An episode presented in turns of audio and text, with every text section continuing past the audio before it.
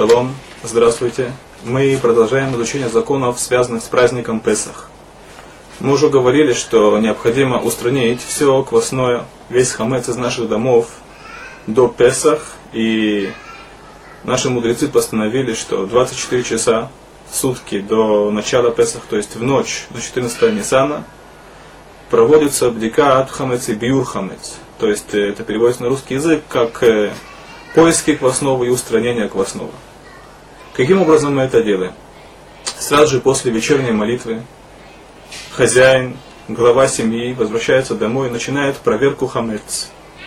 Полчаса до бдикат хамец, то есть до наступления темноты, не следует начинать э, какие-либо работы или начинать трапезу и даже учиться, так как э, мы опасаемся, что человек может увлечься и тем самым удержаться от исполнения заповедей. Можно сделать легкий перекус до этого. Если у кого-либо есть свой магазин или работа, то следует закрыть магазин для того, чтобы исполнить эту заповедь вовремя. Если же у него нет такой возможности, то по меньшей мере он должен назначить шалиях, посланца, который вместо него сделает эту заповедь, то есть э, проверит его дом на наличие хамец. Это может быть любой взрослый человек, это может быть даже юноша после 13 или девочка после 12 лет. Если такой возможности у него нет, то вернувшись домой поздно, в течение всей ночи он может проверить хамец. Если он не успел сделать это ночью, то по меньшей мере днем, до начала Песаха, он должен это выполнить. Каким образом мы производим дикат хамец? Нужно позаботиться, чтобы до начала проверки у нас была свеча. Такова традиция, что проверка хамец ведется при свете свечи.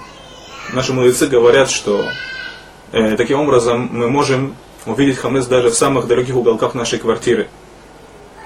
И берется свеча, произносится благословение, Аль Биур Хамец, Баруха То Ашем Элукейну Мелаху Улам, Ашер Кидишану Мицвата Вацивану Аль Биур Хамец.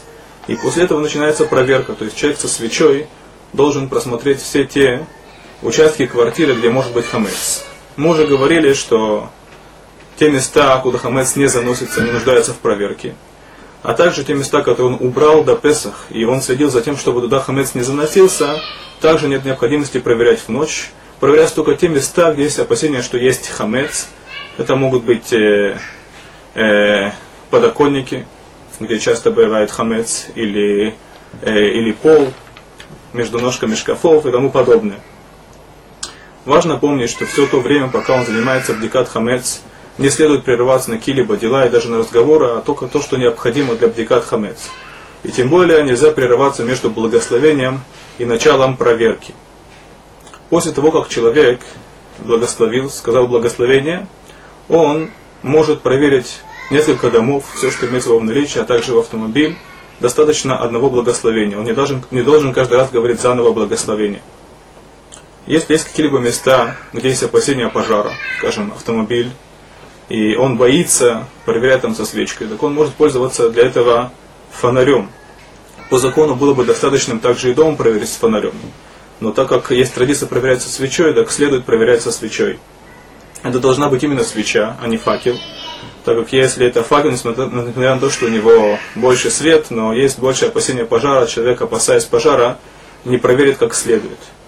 Должна быть обычная восковая свеча, и Нельзя пользоваться свечами с маслом, так как масло капает, опять же человек может, э, э, опасаясь э, вреда, ущерба, не проверить как следует.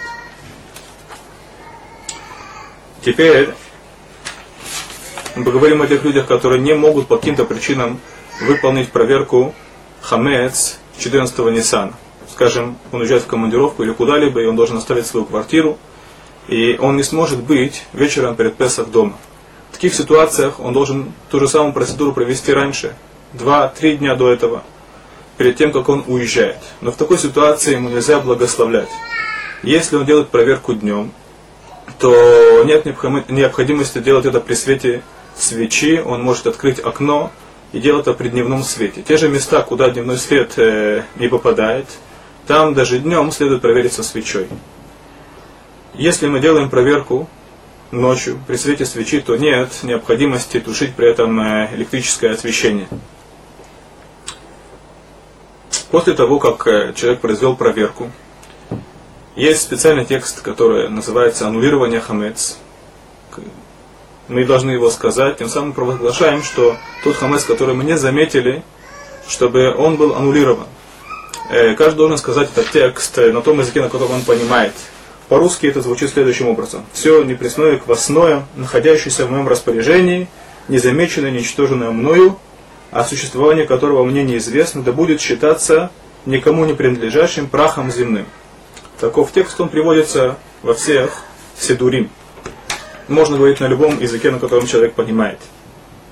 Есть традиция перед началом проверки в ночь на 14 Ниссана оставить так называемых 10 птитим, 10 кусочков э, хлеба. И есть дома, в которых принято, что дети их прячут, не обязательно их прятать, человек сам может их положить в те места, в которых он может после этого найти, да, потому что важно найти все 10 птитим, если он какой-нибудь из них оставит, у него будет хамец в Песах.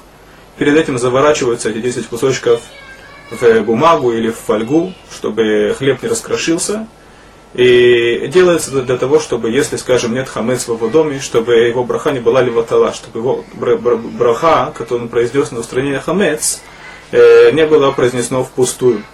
Есть, есть у этого также другие причины. И после того, как он нашел эти 10 птитим, он оставляет весь тот хамец, который он нашел вечером, 10 птитим в специальном мешочке, и на завтра, утром, это уже непосредственно канун Песаха, он берет весь свой хамец и сжигает его, называется бьюр хамец. Это необходимо произвести утром э, в пятом часу, да, это уже это последнее время, когда можно зажечь хамец в Израиле. Это, по мнению Могана Авраама, это 10.20, 10.21 утром, и по мнению Виленского Гаона это 10.36. Каждый должен проверить время уничтожения хамец в соответствии с местом э, своего проживания.